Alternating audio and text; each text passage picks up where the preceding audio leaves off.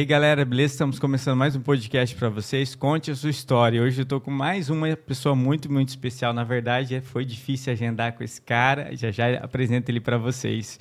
É, quero agradecer a todos. Compartilhem esse material, essa, essas histórias, esses podcasts, porque a gente precisa de pessoas, a gente precisa de números. Quanto mais pessoas vendo, mais pessoas são abençoadas, mais pessoas são é, interage com a gente, a gente pode ver que essas histórias estão sendo relevantes para todo tipo de pessoas. Seja pessoas que estão começando sua trajetória, ou até mesmo aquelas pessoas que estão achando que os sonhos já se foram, já se perderam, e não tem idade para isso, gente. Na verdade, é, esse canal é um canal de motivação, que seja um canal de motivação para a sua vida, para sua para sua família, para sua história e que seja relevante. É isso que a gente pensa hoje.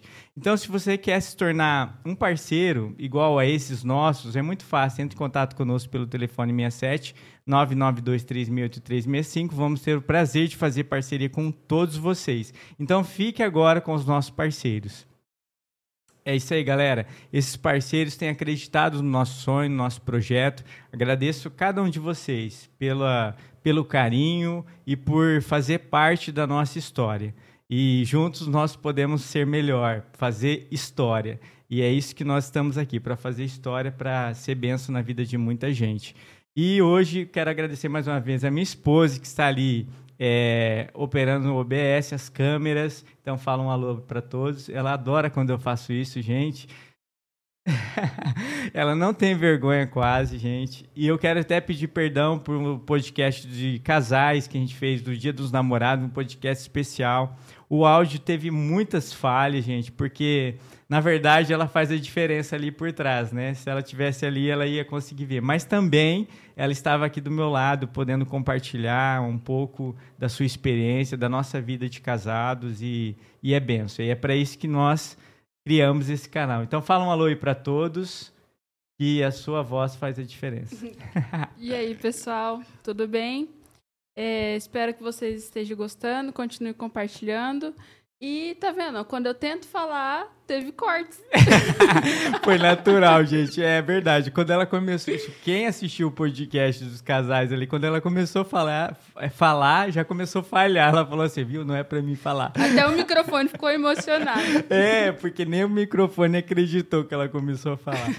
Mas obrigado, tá? por você fazer parte da minha vida, dessa história e desse podcast. Muito obrigado. Obrigada. e hoje, gente, estou com uma pessoa muito, muito, muito especial. A câmera está em nós dois. Pastor Vitor. Pastor Vitor Mizaki. Ó, ele é professor da Universidade Federal. Sistema de Informação, falei certo? Isso.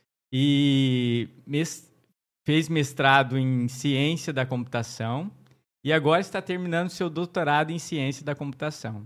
E além de tudo, nos tempos livres ele cuida de uma igreja linda chamada Verbo da Vida. Então, fala um alô aí para a galera, pastor, e a gente já vai começar o nosso podcast. Olá, pessoal. Que bom ter você por aqui. Quero primeiro agradecer a Marquinhos e Raquel pelo convite. Estou muito feliz de estar aqui. Parabéns também pelo trabalho, né, por essa iniciativa. Eu tenho certeza que tem alcançado muita gente e com certeza só vai crescer também esse trabalho. Então, para mim é uma alegria, uma satisfação grande estar aqui e compartilhar um pouco, né, da nossa vida. É isso aí, pastor. E assim, obrigado pelas palavras. E assim, na verdade, eu vejo na vida de vocês é algo diferente, porque você assumir algo, eu falo para todos, né? Vem todo tipo de gente aqui, de profissão, mas vocês cuidam de várias profissões, né? Uhum. De várias e vai além de profissões, né? De várias pessoas, de todo tipo de gente. Então, é, eu quero parabenizar e assim que Deus continue conduzindo a sua vida, porque Amém. não é fácil ser pastor hoje. Amém, verdade. Ainda mais nos dias atuais, gente, é uma é algo sobrenatural, é algo que é, lidar com o ser humano não é fácil, mas a gente vê que é um dom e não é qualquer pessoa que tem esse dom. E parabéns, pastor, que Deus continue Amém. usando a sua vida aqui na cidade e também fora, gente, porque eu sei que o cara viaja muito é, pregando para todo o Brasil aí. Não sei se fora do Brasil já pregou também. Não, fora do Brasil ainda não. Ainda não, mas daqui uns dias vai chegar, né, pastor? E assim, eu vejo que você não tem chamou tá indo, né, pastor? Com certeza. Coração de pastor mesmo. Mas fala um pouquinho, a gente já quer começar esse podcast, falar um pouquinho da igreja ali, pastor. A, a Verbo da Vida, porque eu sei que ela iniciou pequenininha aqui, gente, um trabalho pequenininho, e hoje está um trabalho é, grande, mas eu sei que ainda está aumentando a cada, a cada momento. E assim, para a gente é uma, é uma alegria ver muitas vidas sendo salvas. Amém. Pastor, fala um pouquinho do trabalho Verbo da Vida. E por que verbo, né? Tá- Tem muita gente que não vai entender esse, esse nome, então já explica para nós. Uhum. O verbo da vida é Jesus, né? A Bíblia fala lá em, no Evangelho de João que o verbo da vida ele é Jesus. Então essa palavra verbo da vida representa Jesus, né? Bom, eu sou, falar um pouquinho da onde eu vim, né? Eu sou lá de Campina Grande, na Paraíba, né? Nasci lá e moro aqui no Mato Grosso do Sul há 18 anos. Então, eu vim de um contexto familiar, né? Meu pai é pastor. E nós viemos aqui em 2004 para o Mato Grosso do Sul estabelecer a primeira igreja Verbo da Vida aqui no estado, lá em Campo Grande, né, em 2004. Então, no começo eu acompanhei a visão que Deus tinha colocado no coração do meu pai, né? Então eu vim, eu sou músico também, então tocava teclado. Meu irmão e minha irmã assistiam o culto, minha, irmã, minha mãe dirigia o culto meu pai ministrava, né? E foi assim que nós começamos lá em Campo Grande. Né? E aí, hoje temos igrejas em Três Lagoas, Bonito, Ponta Porã, Aquidauana, Maracaju e Dourados. Todas ess- essas obras fruto, fruto desse trabalho que começou lá em 2004 em Campo Grande. Né? E eu lá em Campo Grande fiz a minha graduação, né? fiz o, o mestrado.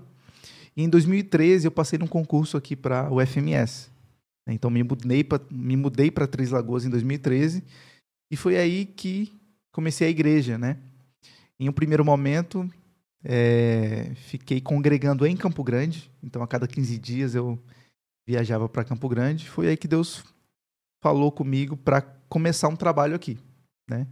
Então, nós começamos em 2000, outubro de 2013, né? Então, é, eu conheci aqui um casal chamado Jonassi e Andréia. E até hoje eles estão conosco lá na igreja, né? Ele é meu co-pastor hoje. E eles eram graduados do REMA, que é um curso bíblico que nós oferecemos, nosso ministério oferece. Eles já eram graduados do REMA lá em Vitória, no Espírito Santo, mas estavam morando aqui em Três Lagoas. E a gente se conheceu ali e eu comecei um trabalho na minha casa, né? Um pequeno grupo mesmo. E outras pessoas foram surgindo, né, que já conheciam o Ministério Verbo da Vida, ou já conheciam o REMA. E começou assim, né? Na sala da minha casa e aos finais de semana a gente fazia uma reunião é, no hotel Mediterrâneo, no salão do hotel Mediterrâneo. E foi assim que começou. Já se foram nove anos, né? E a igreja tem crescido, né? E assim, pastor, eu lembro que a gente ia visitar algumas vezes com o pastor Sérgio. né? Aham, Um abraço sim. para o pastor Sérgio, não sei se ele vai estar ouvindo. Com certeza, talvez vai estar ouvindo Legal. que a gente compartilha. E assim, é, era um salão, eu conheci já num salãozinho pequenininho, né? E, Eu assim, lembro.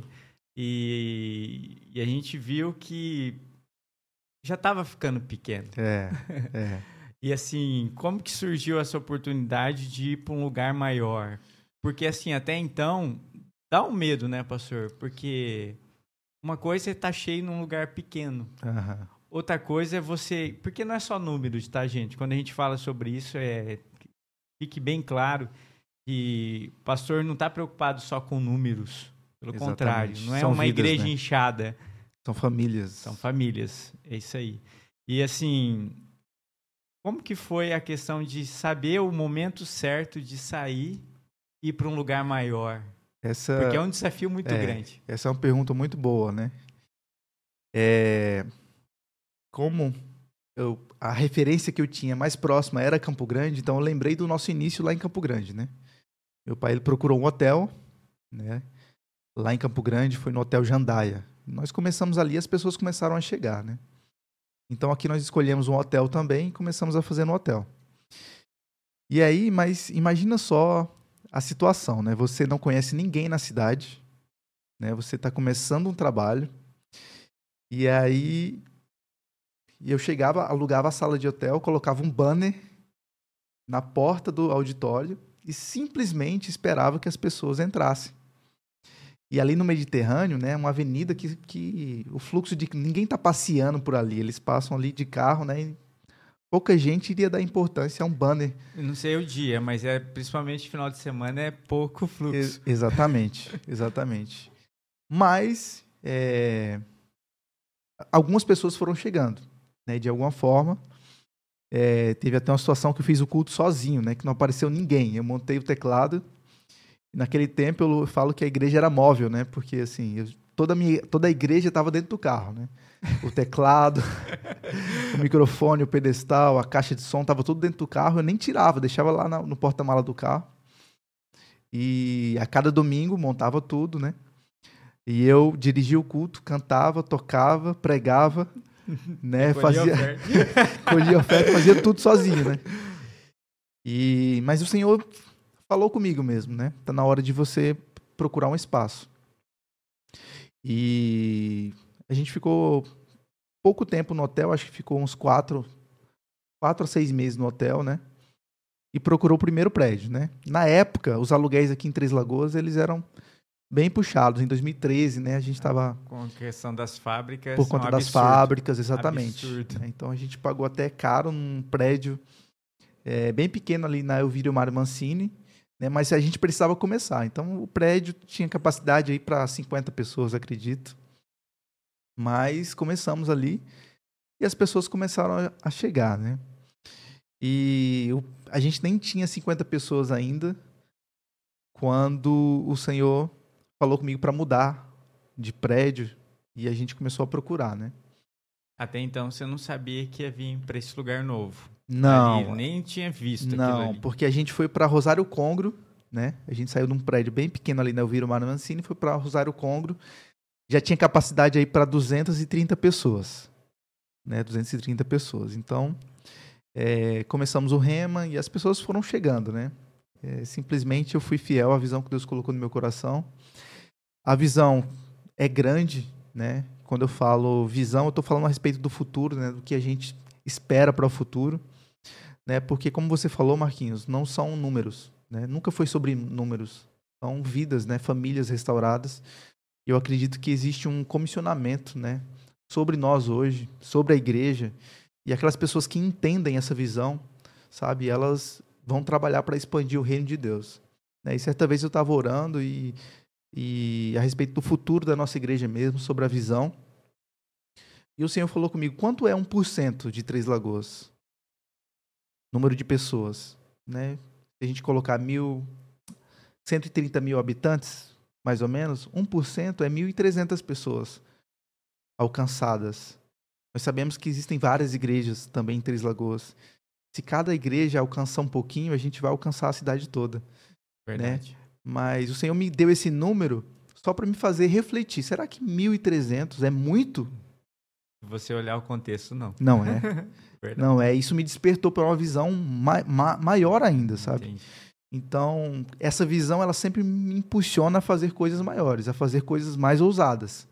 Né? Quando eu olho para dentro e vejo essa imagem da nossa igreja no futuro, eu fico cheio de expectativa e, como você falou, às vezes o medo ele tenta paralisar, mas quando eu olho para a visão que Deus me deu, né, que não é uma visão minha, humana, né? Eu não estou de forma alguma construindo um nome para mim mesmo, para a igreja Verbo da Vida, não. A gente está ali fazendo a vontade de Deus, sabe? A, a, a visão que Ele nos deu, né? Então, isso sempre nos levou a dar um passo maior, maior, maior até do que as nossas próprias pernas. Né? Então, nós fomos para esse prédio que o aluguel era o dobro né, na esse, Rosário Congro. Na Rosário, é, eu tinha esquecido, gente. Ela já é o terceiro lugar, né? Isso. É terceiro, né? Terceiro lugar. Agora que vocês estão. Terceiro lugar. E eu esqueci do, da Rosário, verdade. Você estava é. ali. É um lugar, já era um lugar já era um bom. lugar muito bom. Muito bom. Muito verdade. bom. Tinha capacidade para 230 pessoas, né? E encheu rápido também. Né? Graças a Deus ele estava é, começando a ficar pequeno, né? E aí a gente só tinha dois banheiros, eu lembro, na época, né? um feminino e um masculino. E aí a gente tinha um rema, que é uma escola que funciona durante a semana lá. E durante o intervalo das aulas, fazia aquela fila, né? Pra ir no banheiro. Pra ir no banheiro, aquela fila. E aí, num culto cheio também de domingo, já era mais, mais complicado. complicado. Aí você quando a igreja cresce, a gente não pode pensar só no auditório principal. A gente precisa pensar nas nossas crianças, né? Então, se você tem aí mil adultos, né? Você precisa ter uma estrutura aí pelo menos para 300 crianças. Verdade. Então a gente tem que começar a pensar nessas coisas. Então, nosso departamento infantil ele começou a ficar é, mais limitado, tinha essa estrutura de banheiro e a gente precisava de espaço, né? E aí a gente tinha um terreno do lado e a gente em reunião de diretoria até cogitou em alugar o terreno do lado, construir algo temporário ali, alguma estrutura temporária para anexar os dois prédios, né? Mas quando o Senhor falou comigo claramente a respeito de um novo lugar, de um novo prédio. E eu lembro que quando eu ia dar aula na UFMS, eu vi esse prédio sendo construído lá em 2013, 2014. Passou um tempo parado, assim. E é na 2, pastor? Oi? O senhor dá aula é lá na 2? Lá na 2. Ah, tá. É, em frente àquela antiga Lá na 2 fábrica. é aqui perto da 2, porque eu moro perto. Exatamente. Ai, né? E eu passava ali em frente, né? A, a AMS, né? E quando eu olhava para a esquerda, eu vi o pré- essa estrutura sendo levantada. E como um ato de fé mesmo, eu declarei sobre, sobre aquele prédio. E foi pela fé mesmo. Eu falei, essa, esse, esse prédio aí será a Igreja Verbo da Vida de Três Lagoas. Que legal, pastor. E assim, é um lugar que é, só tem crescido. Eu sei que vocês montou um café ali, né? Depois você vai Montamos. contar ali. Isso. Eu acho isso que é legal, né? Assim, e as pessoas não têm ideia ou pensam, né, que eu sou filho de pastor, é o que mais gente, que eu mais ouvi na minha vida e ouço é que pastor tá roubando, Meu Deus. pastor é, quer dinheiro do povo e a gente ouve cada coisa e a gente não vê o por trás que o pastor está preocupado com o quê? Com vidas, pessoas sendo restauradas, mundo melhor Amém. pessoas sendo restauradas, é, não vai ter tanta falcatrua aí que a gente vê. Não vai ter políticos corruptos. Pelo contrário, né? A, a- a nossa humanidade sendo governada por pessoas excelentes. Amém. Isso é um sonho, né, pastor? É. E esse é um papel da igreja, né? Fazer a diferença. Fazer a diferença. Nós somos sal e luz, né? Então, onde a igreja não tem voz, onde a igreja se cala, o mundo tem voz. Mas graças a Deus, porque a gente é igreja, a gente é sal, a gente é luz, a gente está aqui para fazer a diferença. A gente está aqui para ver os níveis é, de criminalidade, de abusos, de gente que está perdida no mundo se achando, mudando de vida, famílias restauradas. É para isso que a gente está. A igreja é sobre isso, né? E o que a gente puder fazer para para que as pessoas conheçam a palavra, conheçam Jesus e tenham essa, as suas vidas transformadas, a gente vai fazer. Isso exige muito sacrifício, renúncia, né? É muito trabalho, né? Muito. Mas graças a Deus há uma graça, né? A gente não está fazendo na nossa força, né? No nosso braço. É Deus. dependência totalmente de Deus, né? É. É, e a gente vê. Mas assim, pastor, já a gente volta no, no- na igreja, Sim. verbo, que é um. Para quem não conhece, onde que está localizado ali, pastor? Para quem quiser fazer uma visita e tal. É bem fácil de localizar. Ela frente fica... a Emes, né? É, Mas assim, para né? quem é de fora, é, ali é, é Ponta Porã? É, ali Avenida uma- Baldomero Leituga, 3,700. Baldomero Leituga, Ah, tá. 3,700. Mas Ele junto- fica na esquina com a Avenida Ponta Porã, né? Ah, entendi. Em frente a Emes, gente. é, em frente tem- a Emes. É um prédio de esquina, é bem fácil de ver, né? A gente tá com o Verbo Café ali também na esquina, que é bem fácil de identificar, né? Isso. E para quem quer conhecer, ouvir mais desse cara, olha que gostoso ouvir ele falar, gente, propriedade, é muito bom, né? E assim, você que é um e um louvor diferenciado também, gente, uma galera que tem investido, tem sonhado.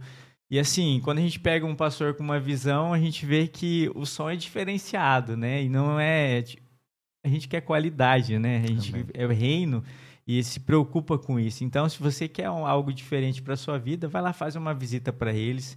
Amém. Vão, eu sei que vão estar de braços abertos ali para recepcionar você e sua família. Eu creio que a sua história, a sua vida vai ser diferente. Mas, pastor, eu queria que você começasse falando ali. Eu sei que se você já falou que nasceu em um, um lugar diferente, não é daqui, mais uma pessoa de fora. Aham. É, como foi sua infância, né? E assim, sempre filho de pastor. Conta aí pra nós é, como que foi esse seu início, né? Aham. Porque eu acho que isso que é legal.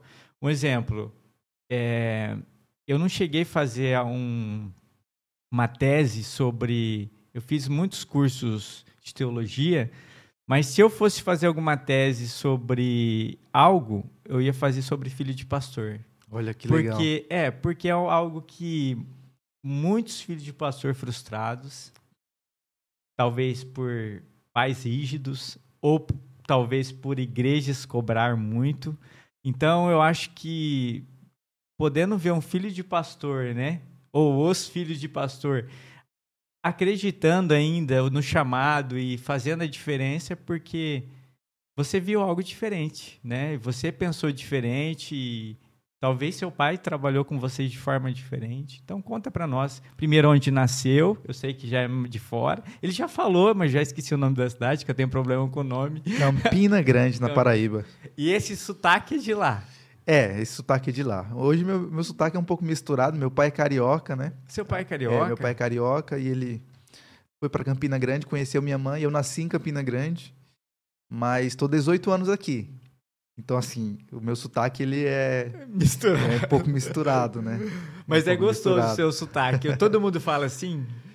Lá, eu, lá em Campina Grande, o sotaque é um pouco mais é, puxado, assim, né? Eu perdi bastante. Eu perdi bastante do sotaque. Mas é mas... gostoso o sotaque, não perde não. É. mas, pastor, é... como que foi a sua... É... Como foi a sua infância, pastor? Eu... Cresceu já nesse universo? É, eu cresci num contexto ministerial, né? É, desde que eu me entendo por gente, meu pai é pastor, né? Ele é ministro da palavra. Então eu lembro de ir para a igreja desde muito novo, muito novo mesmo. E quando você fala ministro da palavra, sempre foi verbo, pastor? Ou antes não? Não. É, ele, se, ele se converteu numa igreja a, congregacional. É uma igreja bem tradicional. E em, 2000, em 1992, ele fez o Rema, lá em Campina Grande. Ele conheceu o Ministério Verbo da Vida fundado pelo pastor Bud. O pastor Bud é americano, ele fez o Rema lá nos Estados Unidos, né? Veio para o Brasil e fundou na década de 80 aqui no Brasil o Ministério Verbo da Vida. E aí meu pai conheceu em 92, né? E fez a escola. Quando ele fez a escola, ele se identificou com o ministério e mudou para o Verbo da Vida. Então nós, é, quando era bem pequeno, éramos da congregacional, que é um ministério bem grande, principalmente na. Esse era o nome mesmo ou você está pondo um, um, nome? Não, é o nome da denominação. Nossa, eu pensei é... que ele estava sendo ético de não falar o nome da igreja. É a denominação. Congregacional, é, nunca Segunda ouvi. Igreja Congregacional lá de Campina Grande. Ah, que né? legal, não sabia. Aí minha mãe se converteu lá, minha avó, meus avós, né? Uma família assim, é uma igreja muito antiga lá em Campina Grande. E aí fomos para o Verbo da Vida. Então, tive essas, esses dois contatos, né? É, com a igreja congregacional e depois já com a Verbo da Vida. E eu sou mais velho, né? Tenho 36 anos. Meu irmão é dois anos mais novo que eu. Minha irmã é a mais nova, né? Todos hoje é, estão no ministério. Eu sou pastor, meu irmão é pastor da Igreja Verbo da Vida lá de Campo Grande, né? Que meu pai fundou. Agora meu irmão é pastor presidente lá. E minha irmã também pastoreia junto com seu esposo uma igreja lá em Campo Grande também. Mas chamada Ednis Church. Não sei se você já ouviu falar da Ednis. Não. Lá em Campo Grande. É uma igreja bem grande lá também. Mas não é do verbo. Não é verbo da vida. Ah, sim. Não é verbo, verbo da vida. Mas. É... Então a gente cresceu nesse contexto, né? Ministerial. E que legal, pastor, porque assim, é... deve ser. O pai deve ser babão, porque assim, o pai vê os filhos não só no contexto de estar tá pastoreando, mas de ver é, cristão. É um cara. Eu vejo isso no pastor Márcio Valadão, Sim. né? O, o, pai do André Valadão, da, da como fala? Mariana, Mariana Valadão. da Ana Paula Valadão. Tipo assim, todos no ministério, deve ser um pai babão também, né? Ele é babão. É. Ele é babão. Assim, ele tem uma, um, um galardão grande nisso, sabe? Porque ele sempre foi um exemplo dentro, dentro de casa, né? Sempre foi um exemplo de homem de Deus. E sempre levou a gente para a igreja desde pequeno, mas eu também não lembro às vezes que eu fui obrigado assim para a igreja, não, a gente ia porque amava mesmo. Ele era tudo natural, é, pastor. Ele conseguiu de alguma forma implantar isso na gente, sabe? O temor pelo Senhor, o amor pela palavra, de estar tá na igreja. Então a gente, os três nunca, nunca, nós nunca saímos da igreja. Sério, pastor? Sempre Porque é o que a gente mais ouve. E assim, ah, isso aí que eu tive uma curiosidade. Um exemplo, é algo que eu nunca tive também. Curiosidade, tipo um, sabe, tipo um mundão. Que uhum. Muitos não entendem essa questão de mundão, né? Alguns amigos falam, ah, mas você tá onde? Não. É assim, é ausência de Deus. É largar Deus para viver uma vida totalmente torta. Eu nunca também tive esse sonho. E é legal ver isso, né, pastor? Porque, assim, é, é algo que é natural. Um exemplo, ao contrário das pessoas que me, me falam, ah, por que você não bebe? Não bebo porque eu não quero. Exatamente. Porque assim, não, não, me faz, não vai me fazer menos ou mais. Pelo contrário, não me satisfaz e não quero. Não faço porque é uma religião, algo. É natural. Não é Isso um mesmo. peso, né? Porque as pessoas falam, Nossa, ser crente é. Vocês não fazem nada, né? e pelo contrário, né? Trabalha às vezes muito mais, né? É, não, e assim, a gente tem que. Eu olho para o evangelho, né? Não eu tenho que fazer as pessoas enxergarem isso também. A gente não pode entregar, olhar o evangelho como uma lista de proibições, né? Ah, o crente não faz isso, não faz isso. Não. Na verdade, é uma infinidade de possibilidades que a gente vive em Deus que só crente vive, né? Verdade. Então, assim, não é. Eu, eu... Claro, o evangelho é renúncia também, né? É sacrifício, renúncia. Mas eu gosto de olhar com o evangelho como uma vida de, do sobrenatural, do poder. E a gente vive coisas no Evangelho e nada nada fora pode pode oferecer, né? Nada supre, né? Nada supre, exatamente. Exatamente. Mas pastor, cresceu ali, né? E aí, como foi sua infância assim? É, porque assim, eu sempre ouvi do, dos amigos quando chegava o professor perguntava: "Qual a profissão do seu pai?". Eu tinha um pouco de vergonha de falar por causa desse contexto desde uhum. pequeno. Nossa, é, tipo, roubava a igreja, né? Filho de pastor, não é profissão, uhum. né? E assim, como que foi para você? Hoje eu falo, nossa, me orgulho de saber que meu pai deixou um legado, deixou uma. É, meu pai fez história, faz história. Meu pai é, muda o contexto, né? Você amadurece. Então, como foi para você essa sua infância? É, enfim, como, como a gente era muito acostumado já nesse contexto ministerial, foi muito, a gente sempre lidou com muita naturalidade, né? Eu lembro que às vezes na, na escola tinha é, algumas festas, quadrilha, essas coisas que. Quadrilha de. não sei se vocês vão entender aqui, de festa junina, sabe? Uhum. Tinha aquelas festas que as crianças iam e tal, e a gente não gostava de participar, mas não era proibido de participar, porque a gente desde pequeno já tinha essa. essa, essa esse, esses valores, né? Uhum. E aí. É, já chamaram psicólogo, às vezes, os psicólogos convidaram meus pais para conversar. Esses meninos, será que eles têm algum problema? Não. Não, tá tudo bem com eles, né? Porque eles são mais são mais na deles, na, dele, na, na deles mesmo. Enfim. E assim, eu não, eu não, lembro de ter ficado constrangido. É claro que sempre tem aquela piadinha, né? Sempre teve, desde, a, desde o do colégio até a faculdade. Na minha né? época não tinha bullying. É, sempre teve piadinha, mas a gente nunca eu nunca importei muito com isso não, né? Meu pai, ele, assim como eu, ele também cons conseguiu conciliar o chamado no ministério com o seu trabalho é, fora do contexto ministerial. Né? Ele é, tem 30, eu, eu acredito que agora 37 anos de Embrapa. Né? Ele é servidor público também que da Embrapa. Legal, são, 30, é, são 37 anos. E ele, nesses 37 anos, né? Ele conseguiu conciliar, né? Também o chamado o ministério também com é, a sua profissão lá é, fora. que a gente fala que quando a pessoa tem esses dois cargos, né, é bivocacional, né? É. A pessoa tem é, seu serviço e sabe conciliar a questão da igreja também. Que eu falo que é, hoje é muito mais, é muito difícil. É. é eu falo que é difícil, pastor, porque assim, é, é pensar de duas formas, né? E ao mesmo tempo que é uma benção, mas ao mesmo tempo que é algo que é puxado demais. Verdade. Porque você cuidar de igreja, de pessoas, e ainda ter que se doar, no caso seu aqui, por uma educação, né, de montar as aulas, é, é outra... É. Gente, não é normal. O pastor não é normal. Mas... Eu acho que, assim, o meu pai veio desse contexto também, né? Hoje eu sou servidor público, né, aqui na Universidade Federal. Meu irmão também, ele é servidor público lá em Campo Grande. É, ele é economista-chefe lá do Hospital Universitário lá em Campo Grande, né?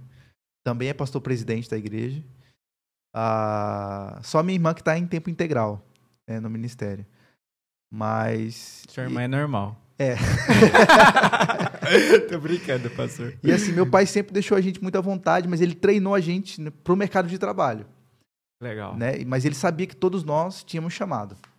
Né? Então, a gente até entrar no chamado, e às vezes eu tô falando aqui, a gente, a gente sabe que está falando para um público diverso, eu estou falando ministério chamado. Se você quiser em algum momento Agora, é, diferenciar, é, né? É, porque assim, gente, é, pode explicar, pastor, é diferente, gente.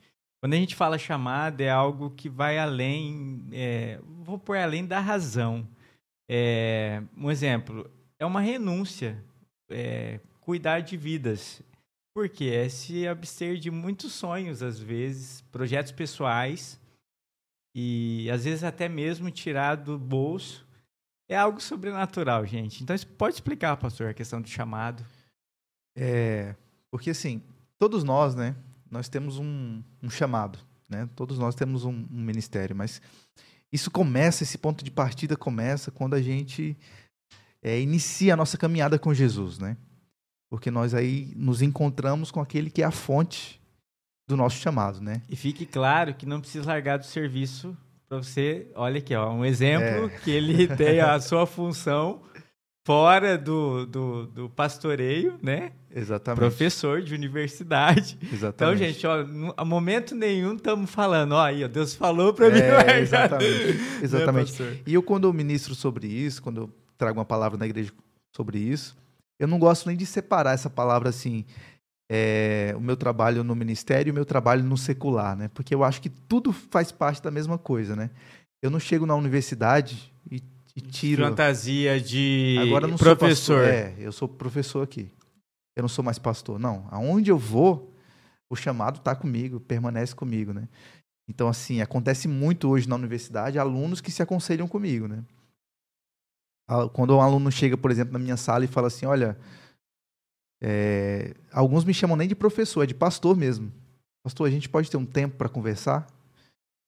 E aí, quando fala assim, eu já sei que não é dúvida da disciplina, não é nada, é aconselhamento. Pessoal. E eu paro tudo ali e vamos conversar. Né? Teve uma, um caso até é, de um jovem que me procurou e ele tinha tentado suicídio naquela semana, ele me procurou.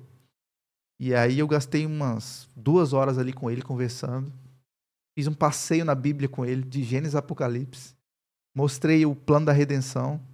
Nele chorou muito entregou a vida dele para Jesus, foi para a igreja, né? Fez o nosso discipulado, que quando a gente chega na igreja lá para ser membro, a gente faz o discipulado, fez o discipulado, congregou com a gente. Né? E hoje ele foi para a USP, né, fazer mestrado.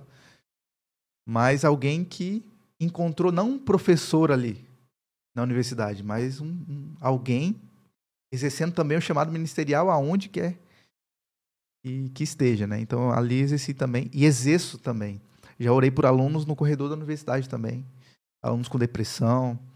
Então isso é muito comum e eu, eu gosto. Eu quero te fazer uma pergunta meio ruim, assim, uhum. é o pessoal é, já confrontou ou confronta às vezes de falar, porque tem gente que fala que é falta de ética ou tá misturando as coisas. Pelo contrário, né, pastor? De forma alguma, de forma alguma.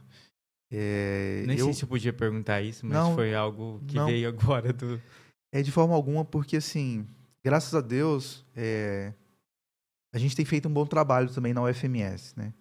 Então, se talvez fosse um profissional desleixado, porque acontece às vezes de pessoas que são bivocacionadas, né? Elas estão no ministério, mas também estão exercendo sua profissão fora. E às vezes há uma ênfase maior no ministério e um desleixo no trabalho, na profissão. Então você tem que achar um equilíbrio, porque assim, eu não quero que a minha igreja seja representada na UFMS como alguém que é líder lá na igreja, mas é desleixado na, na, na, na, na universidade, né? na profissão. Então, assim, eu, eu sempre. Meu pai treinou muito bem a gente sobre isso, sabe? A gente tem que ser excelente. Então, graças a Deus, nesses anos de UFMS, a gente fez um trabalho muito bom lá, sabe? Então, a gente tem o respeito das pessoas.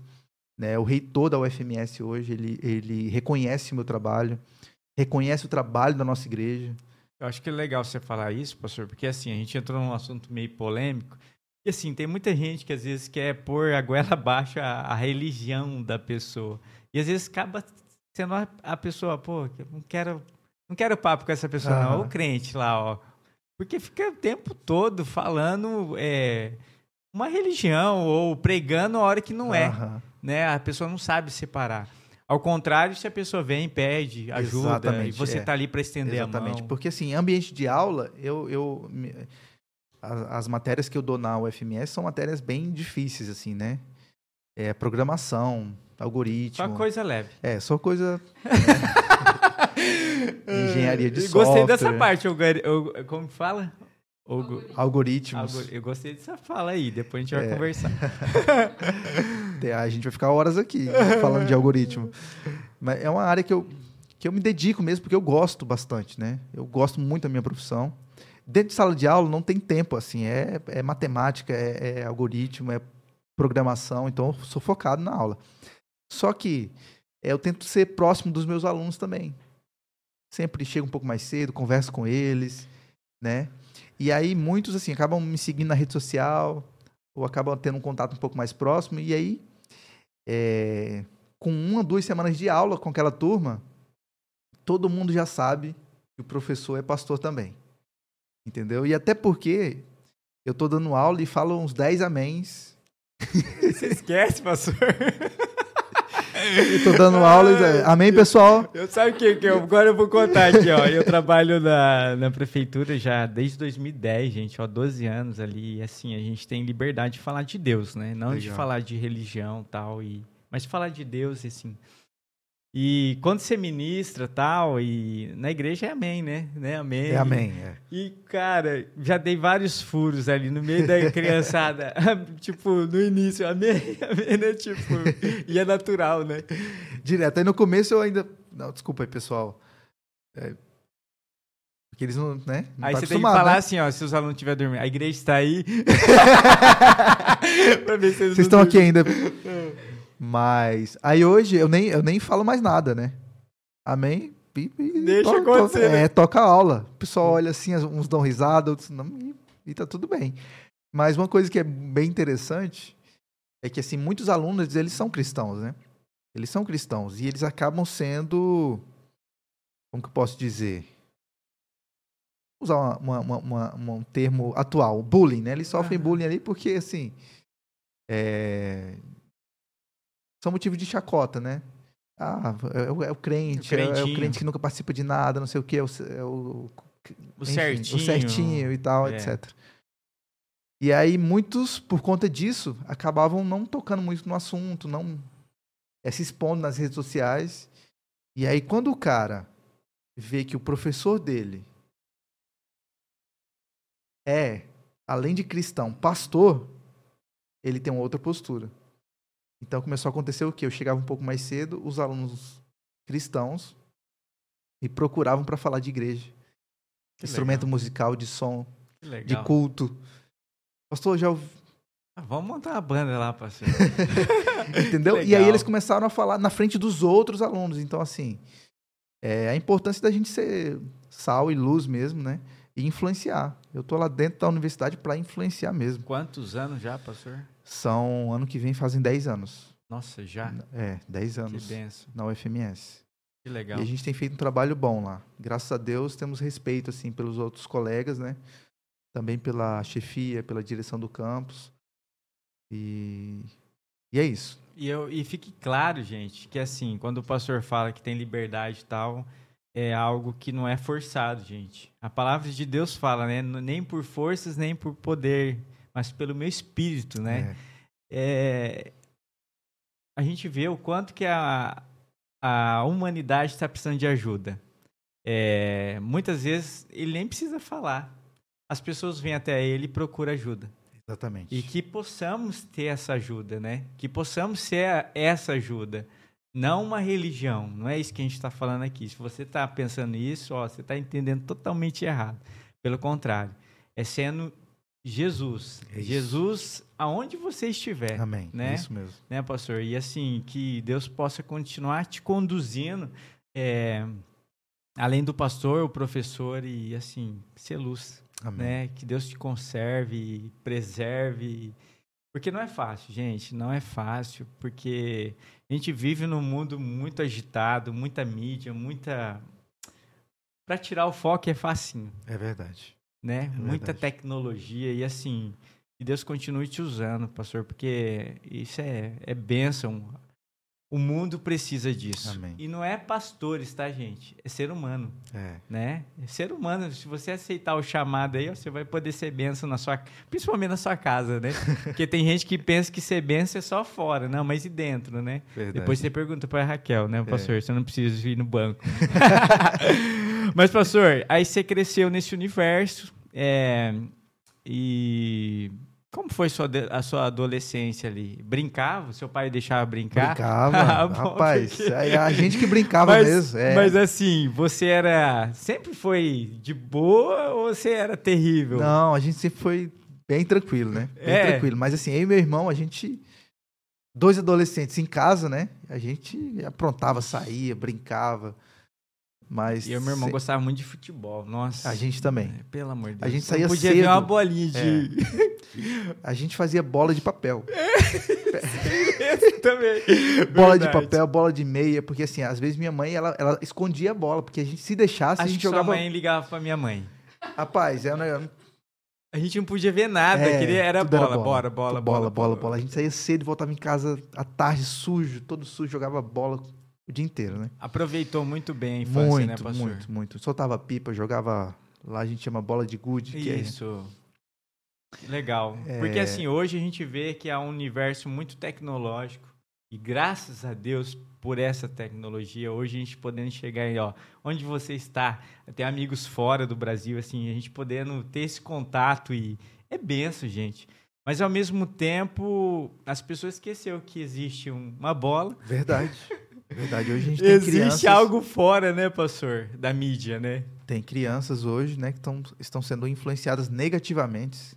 Ah, a criança Inclusive- já cresce e o pai já dá um tablet. E nada errado, gente, mas ao contrário, não é só isso, né? É, exatamente. A gente tem que tomar muito cuidado porque tem muita gente no mundo assim mal intencionada mesmo, né? Então eu tive um caso recente agora na igreja mesmo de um pai assim É, bom contar chorando, isso aí, pastor.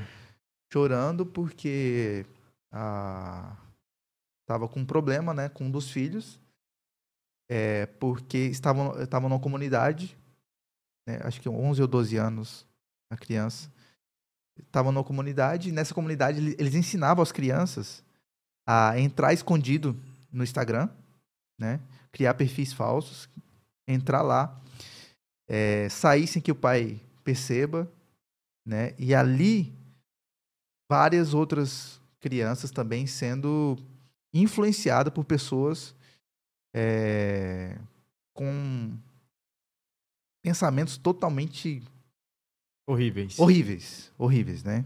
E enfim, é eu não vou entrar em detalhes aqui, mas, Mas criança- entender, crianças pastor. sendo assediadas mesmo, sabe? É, eles fomentando esse assédio entre as próprias crianças. Puxa. E, e assim, algo bem que, que os pais devem tomar muito cuidado, né? Porque através de um dispositivo, e às vezes você toma o celular da criança, mas em algum momento, quando ela pega o celular do pai, eles estão instruídos a entrar, a acessar. Aprende Né? rapidinho. E como que aprende, hein? É, e eles, inclusive, tem pessoas que ensinam nessas comunidades aí, né? É, como a.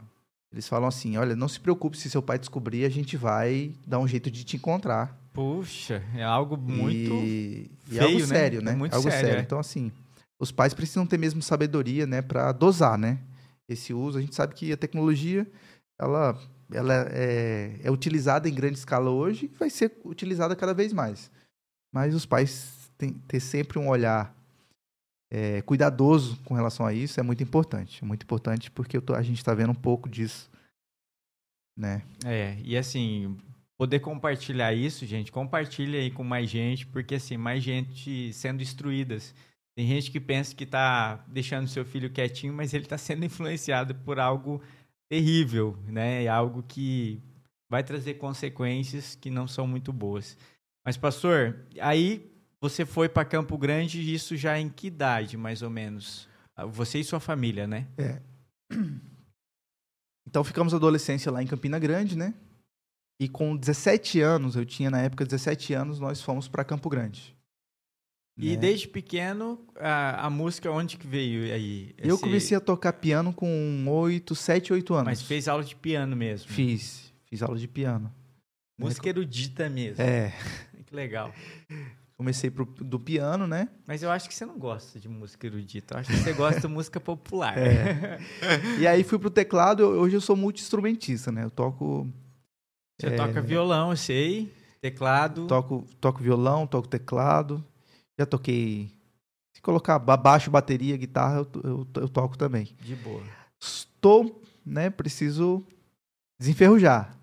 Mas eu me viro Mas com é por todos os causa do tempo, né, pastor? É, Ah, mas isso é bom, quando porque eu era ó, mais fica a jovem- dica aqui, ó. Você que é membro Verbo da Vida, ó. Se vocês não fizerem lição de casa, o pastor vai pegar o teclado, o pastor vai pegar o violão. Então, se ó, faltar, a eu dica- subo lá. né? Fica a dica aí, gente, ó. Se você não tomar cuidado aí, ó, de zelar por aquilo que Deus te chamou. Tô brincando. Mas eu é amo sério, a né, música. pastor? eu amo a música. Hoje eu, eu dou espaço pra eles, né? Faz muito tempo assim que eu não toco com eles. Em um momento ou outro eu pego o teclado ali e porque eu amo a música e enfim. E fez parte do seu chamado. né, Exatamente. ministério. Não tem É. como largar, né? Abriu portas, né? É, toquei no Ministério de Música da igreja do- a vida toda, né? E, e quando você tocou ali, sempre você variava. Há uma necessidade e tal, porque a Mas- gente vê que se- igreja é exatamente. isso. Igreja é isso. Sempre vai Exatamente. estar Eu- precisando. É, a gente sempre tem o instrumento número um, né? O preferido ali Isso. sempre foi teclado, né? E aí, mas era te- teclado e violão, eram os, os instrumentos que eu mais tocava, né? É, Mas até então não ministrava. Só tocava. Ou sempre já vi, já Cantava também. ministrava. já, já ministrava também. Ah, que legal. Mas veio também. junto isso ou não? Com Primeiro 14 veio... anos, né? Com 14 anos já comecei a ministrar também. Legal. 14 anos. Então já somou os dois. ah, Que É. legal. É, aí faltava assim, eu gostava muito quando quando eu tinha a oportunidade de tocar um instrumento diferente. Se faltava o baixista, eu, não, opa, vou deixar. Porque eu chegava é, um desafio, né? É, eu chegava cedo e ficava treinando, pegava um outro instrumento, Ah, e ficava que você ia treinando. falar, chegava cedo e falava, Deus, ó, que baixista hoje, não veio. Porque- Tô brincando, pastor. Mas eu gostava. Gostava, bateria eu gostava demais. Gostava Legal. muito, gostava muito. E E desde pequeno, a música e seus irmãos são assim também? Meus irmãos também. Gostam de Meus música? irmãos também. Minha irmã canta muito, Legal, muito, muito, cara. muito mesmo. E seu irmão? Meu irmão é baixista. Ah, que massa. Até hoje ele de vez em quando toca baixo lá também na, legal. na igreja. Se juntar, monta uma banda. Não, gente- várias vezes a gente já tocou. Quando que vai sair a turnê? Dos irmãos, los hermanos. Mas aí, pastor, você veio para Campo Grande, Campo né? Grande. E ali começou já uma a história do seu pai com Exatamente. relação ao verbo da vida, Exatamente. né? E você viveu ali quantos anos? Dos 17 aos Foi, mais ou menos. foi nove anos ali em Campo Grande. Nove, Nove anos nove acompanhando e anos. sempre fazendo parte junto com seu pai, É, na nós- frente. Exatamente. Eu sempre, a gente, eu comecei já sendo músico ali, né? Ajudando ele nisso aí. A gente começou na sala da nossa casa. Depois foi pra garagem. Depois a gente pegou um prédio um pouco maior. Hoje a gente tem um auditório lá para quase mil pessoas em Campo Grande. E é próprio ou é alugado? É alugado. Alugado? É alugado. Ainda. Mas é, ainda. be- é, ainda. Mas é bem grande lá, assim. É quase uma quadra inteira o, o prédio lá. Nossa, é bem, bem grande. Tem Bem estruturado. Tem um auditório anexo muito grande lá também. E quando eu olho lá para trás, pro início, né? A gente sabia, porque meu pai apontava, né? E eu posso dizer que eu peguei isso dele também, porque ele falava umas coisas que na época eu falei, rapaz, esse homem tem fé. Porque ele falava Assim, como meu ia... pai não é normal. É. ele falava, vai ser assim, as cadeiras vão ser assim, o som vai ser isso, vai ser aquilo. Ele falava. Seu pai é músico? Não.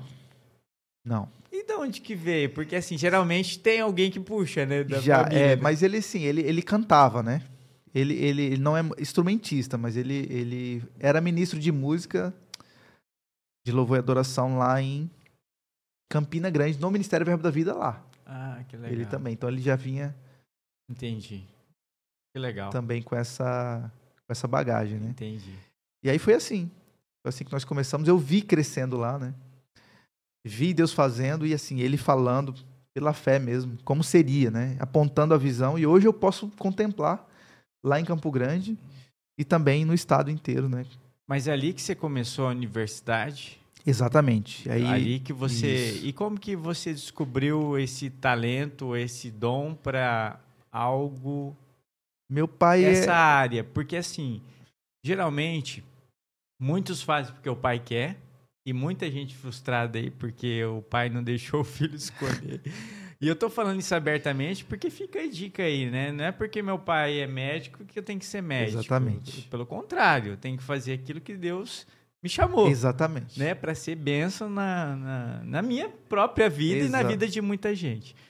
E assim, e da onde que veio esse interesse?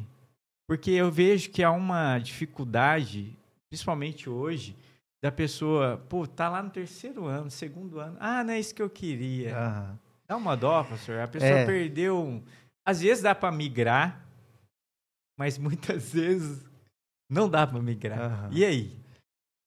Então, é, a gente precisa fazer né, aquilo que a gente nasceu para fazer mesmo. Mas hoje a gente tem pessoas assim, é, saindo ali do terceiro ano. Acho que terceiro, eu não sei como que tá agora o, o ensino médio, é terceiro, quarto ano. Terceiro. Saindo É, do colegial ali, né? Isso. Mas muito novos ali e assim, sem de fato uma, uma direção. Eu acho que nesse ponto os pais eles são muito importantes, porque os pais nesse momento eles precisam dar um... se o filho não tem a direção, é importante o pai chegar junto para dar Um suporte. um suporte, né? E Mas não- suporte não é. Ah, é, você vai de goela abaixo, exatamente. Isso. Exatamente. Isso não pode, não pode ter, né? Mas em algum momento o pai é importante. É, Meu pai nunca escolheu, nem, nem, nem falou pra gente, nem apontou nenhuma profissão. Sempre deixou a gente, a gente livre, né? Mas ele explicava. Olha, a função, a profissão faz isso, essa profissão faz aquilo, né? E aí meu pai, ele é analista de sistemas. Então eu tenho a mesma formação que meu pai.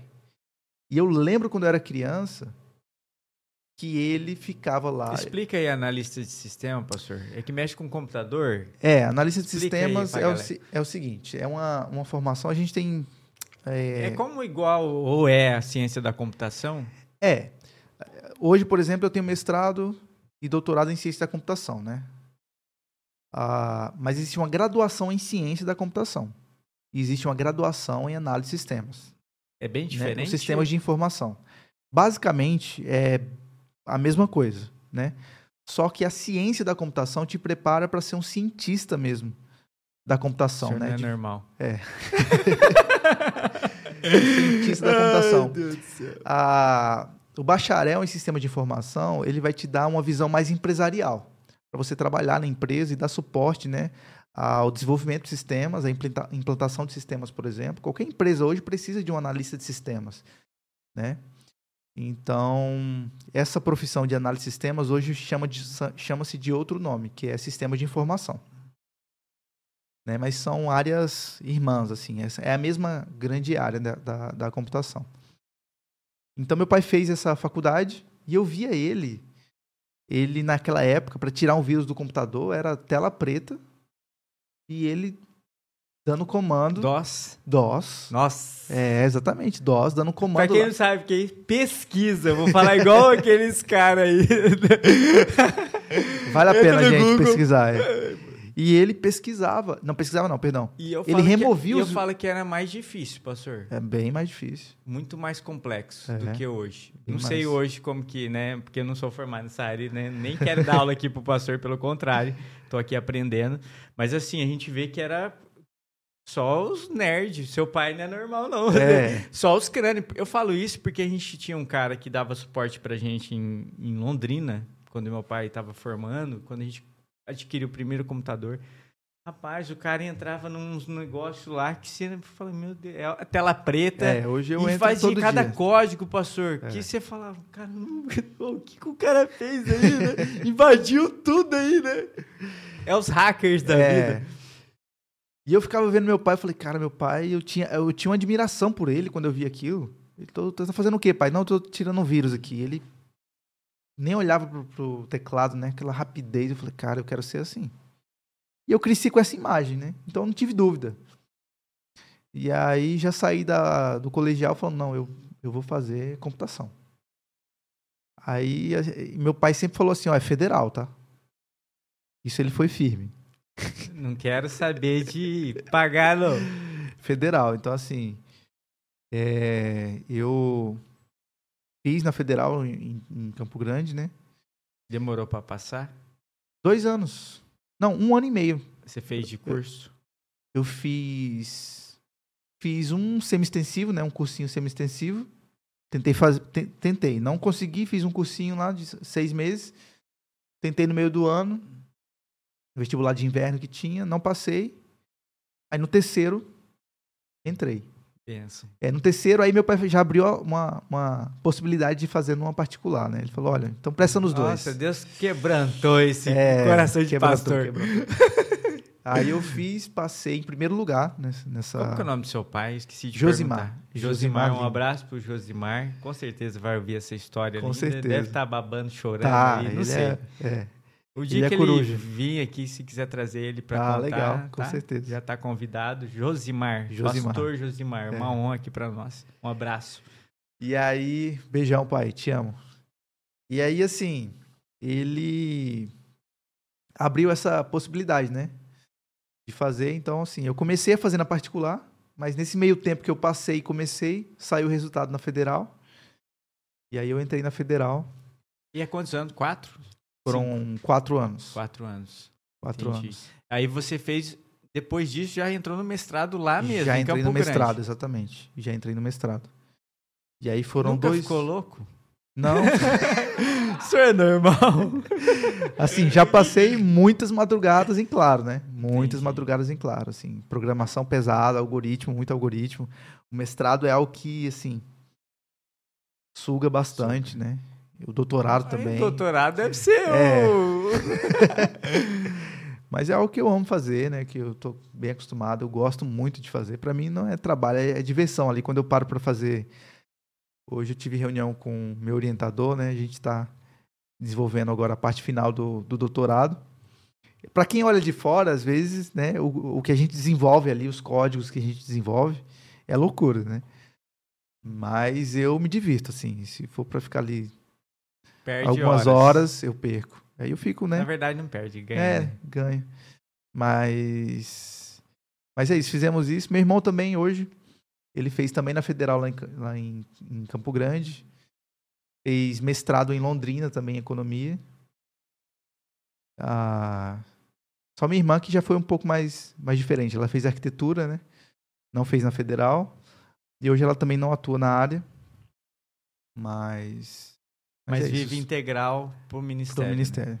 Então, resumindo assim a nossa infância, né, dos três, foi isso, os três bem encaminhados aí, tanto na área profissional quanto no E ministério. quando você quiser tomar uma água, pastor, quando você decidiu vir para cá, é, foi porque passou no concurso. No concurso. Até Perdão. então, é, já sabia que existia Três Lagoas? Não. Porque dizer- quando eu vim pra cá, a gente é, ouvia muito mal daqui. Um exemplo, por ser do Paraná, né? É, cidade grande. Ah, vocês vão pra um lugar que só tem mato, só.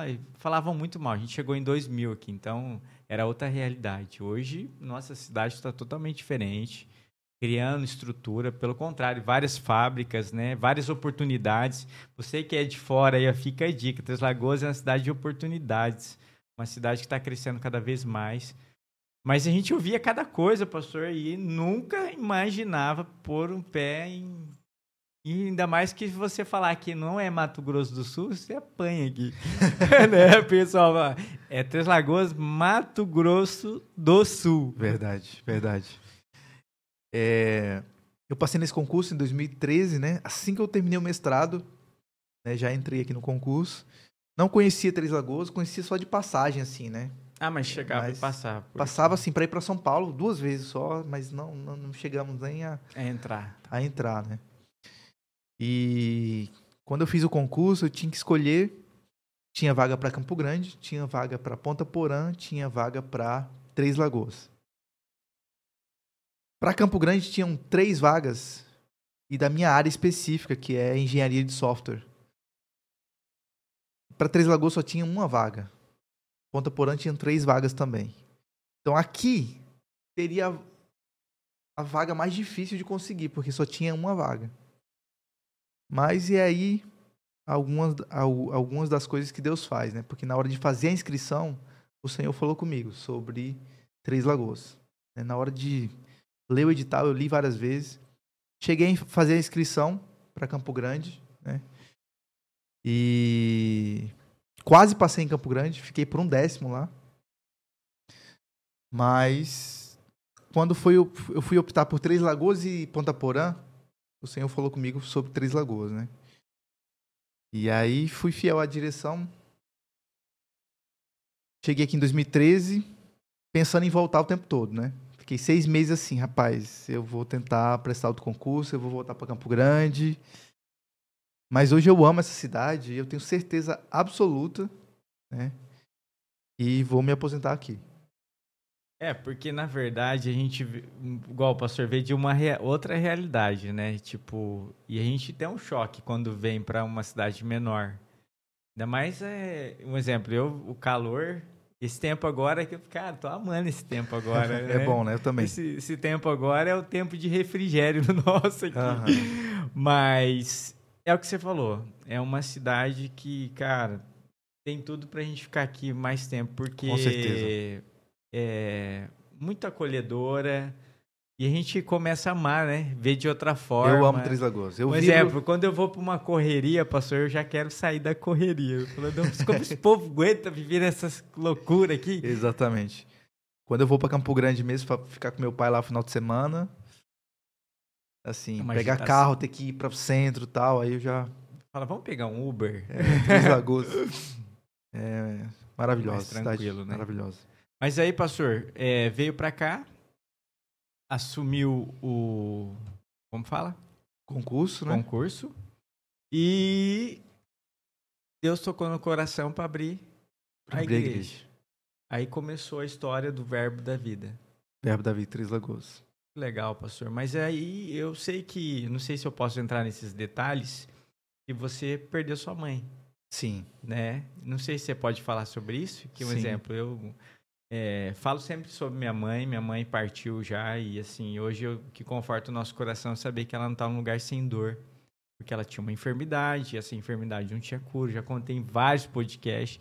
E as pessoas pensam que a gente tipo assim, ah, não pode tocar no assunto e não sei o que você pensa sobre isso, mas eu tenho total, assim, convicção que existe uma saudade, que é minha mãe, da comida, né? Do Uhum. carinho. E, mas ela tá num lugar sem dor. Isso conforta o Com nosso certeza. coração. Então, ah, as pessoas falam, vocês são muito preparados para isso. Não.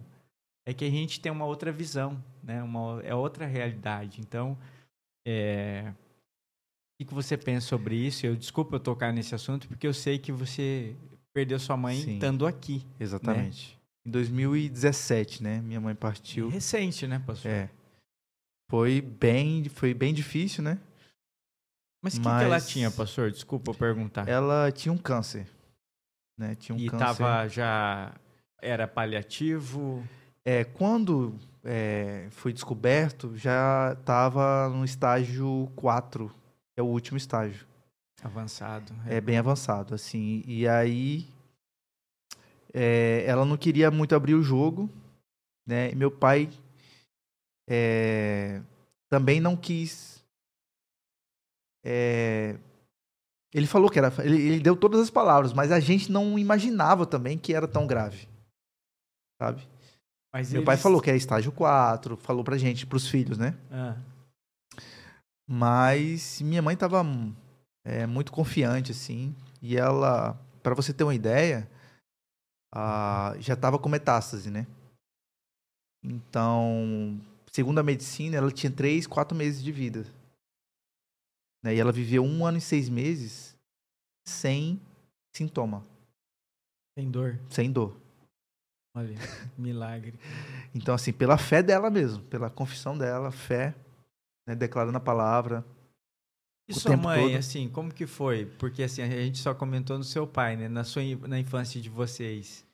Minha mãe. Porque é pra mulher, um exemplo, eu via, por minha mãe ser um pouco debilitada com relação à saúde, pro ministério foi mais complicado um pouco acompanhar algumas partes com meu pai e tal, mas sempre tava lá, né? Pelo, é, apesar das debilidades, sempre tava em casa. Minha mãe é a coluna, né? Ela foi a coluna, ela foi a base, ela. Ela que. que... Como que é o nome da sua mãe? Desculpa. Lindaura. Lin? Lindaura. Lindaura. Eu ia Lindaura. falar Lindalva. Que É, Lindaura. Todo mundo conhece ela por Linda, né? Conhecia por Linda. Mais fácil. É. E mais bonito. É, mais fácil, mais bonito. E ela tem muito, muito. é, Muita parte em tudo que aconteceu, que a gente viveu, né? Ela. Tudo que meu pai conquistou também, ela sempre foi Sempre a base. Ela lado. educou a gente, né? A gente. Meu pai saía pra trabalhar e a gente que ficava com ela, né? Então, assim. Sua mãe meu- foi do lar também, igual a Foi. minha mãe? Foi, foi Ah, do lar. entendi. E assim, ela, ela conseguiu criar a gente, sabe, com integridade, caráter. E ela tem- teve uma influência muito grande. Também no ministério, né? Ela é um exemplo de mulher. Né? Desse braço que apoia o ministério do, do, do pastor e lá.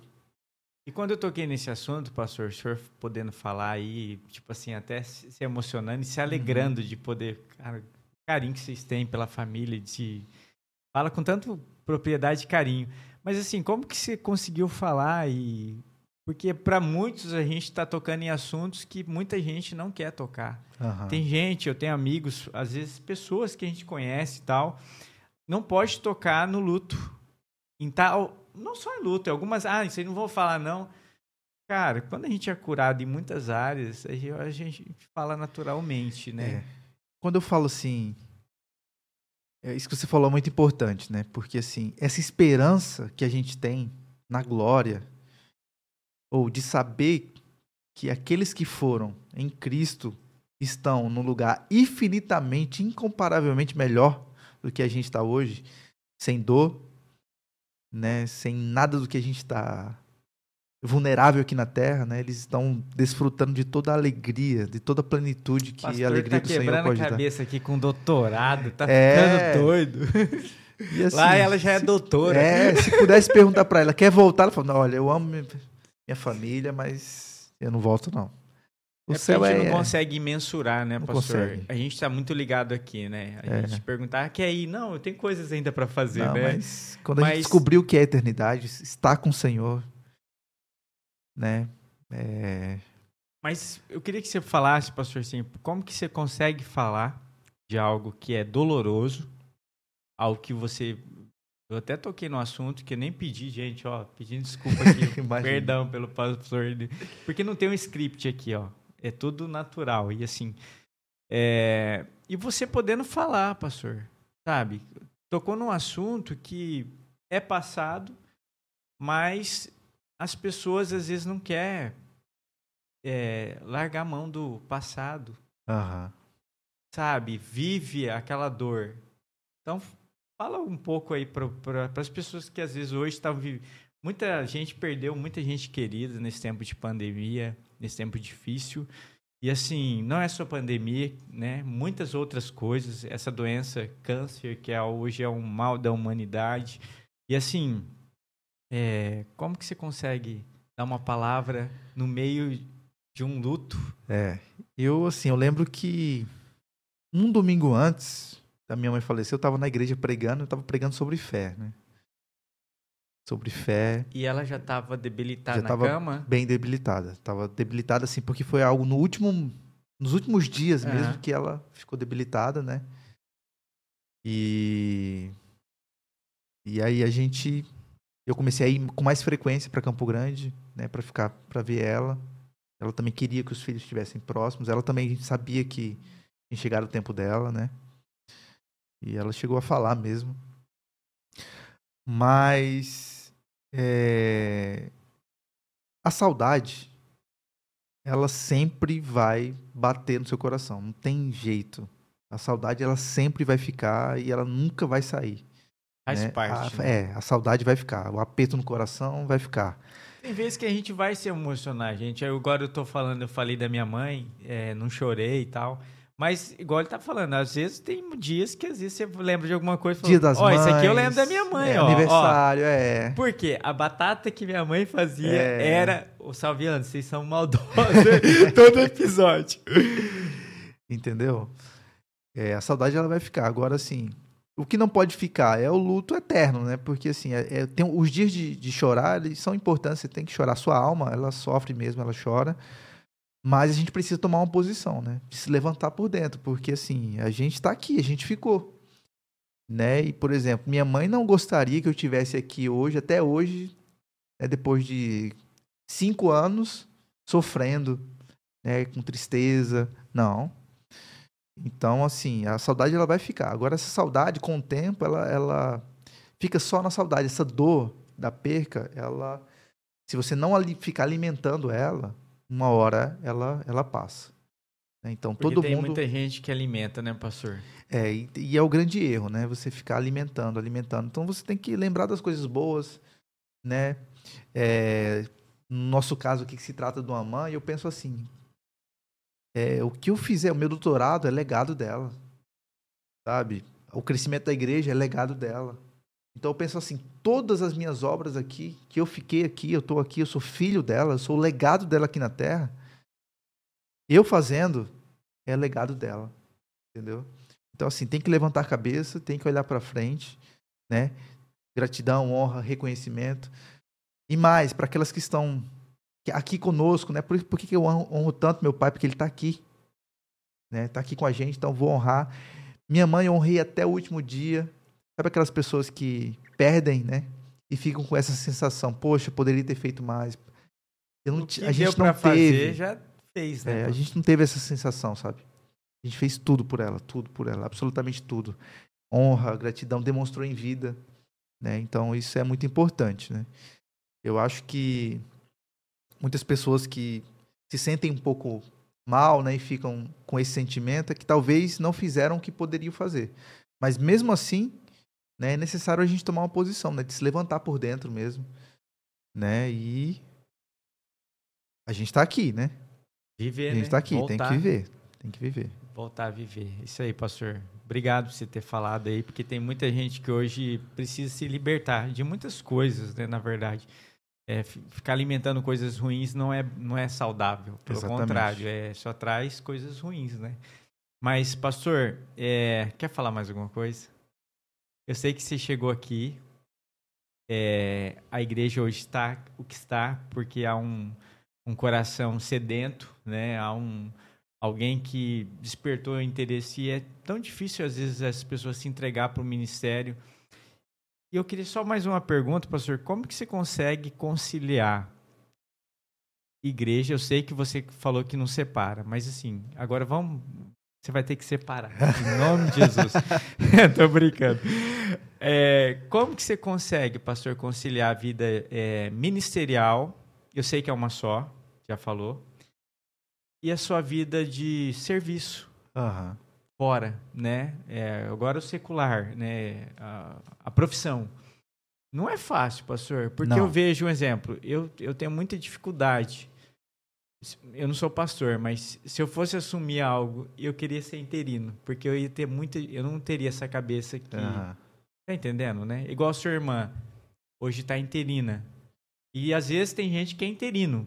Tem gente que não é, não consegue conciliar, igual o pastor aqui, ó, Aham. ter as duas coisas. Eu. Realmente é um desafio, tá? Eu falo para pessoas que se há uma direção para servir no ministério de uma forma integral, você tem que ser fiel àquilo que Deus falou com você e colocou no seu coração.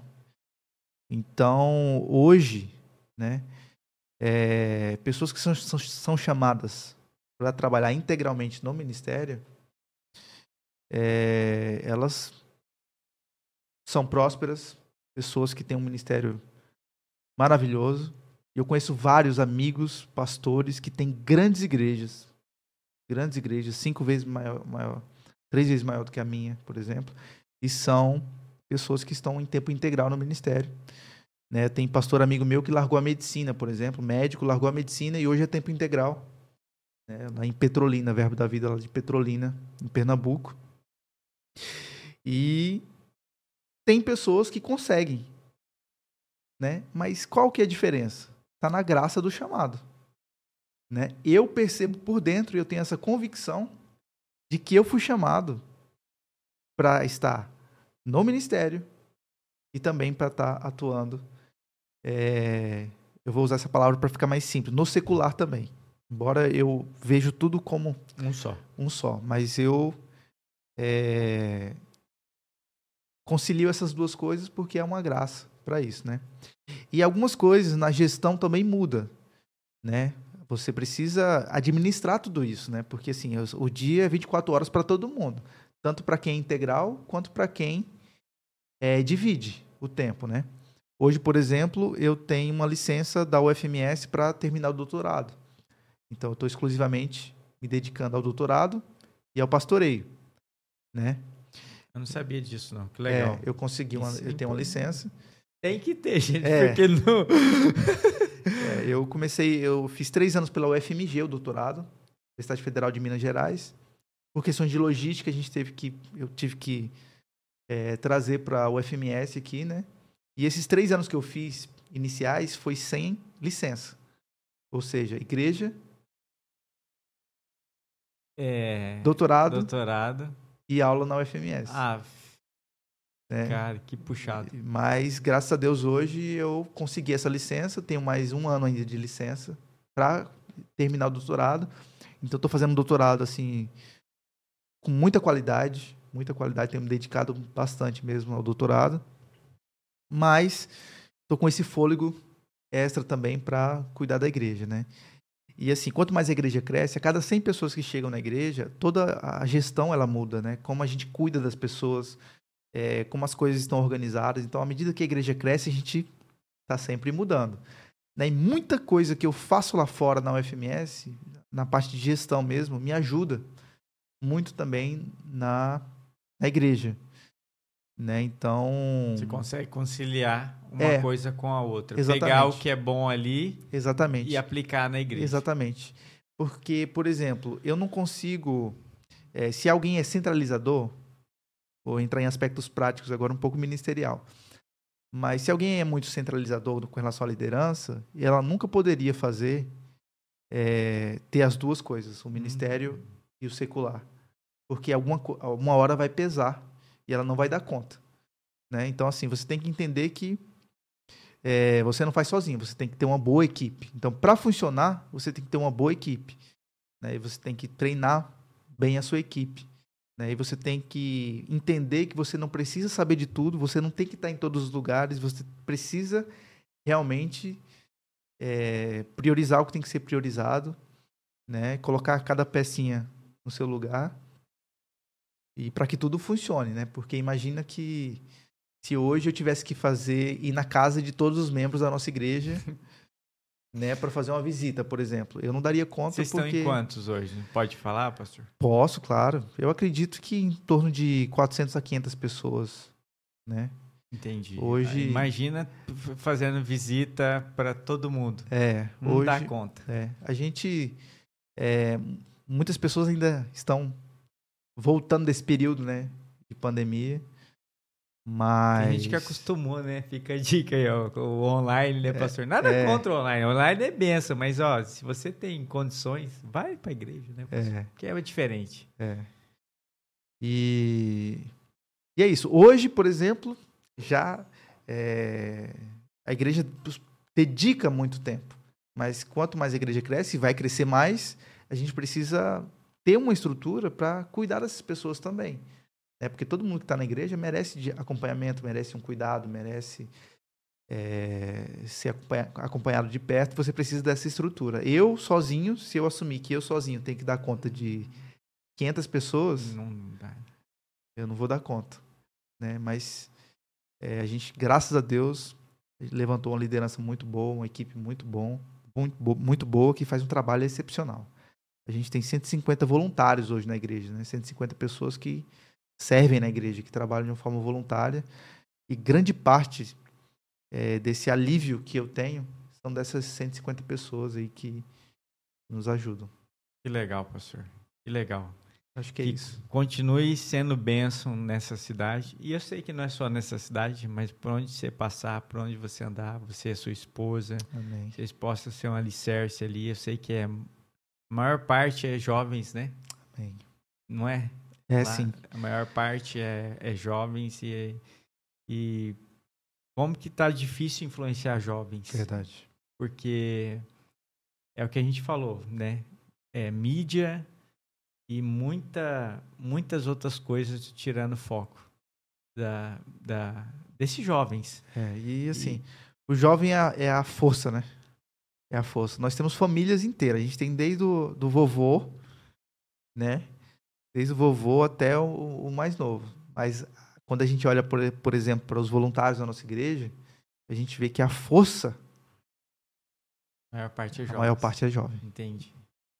Pastor, obrigado. Obrigado. Obrigado pelo carinho. Vamos fazer mais podcasts com temas aí.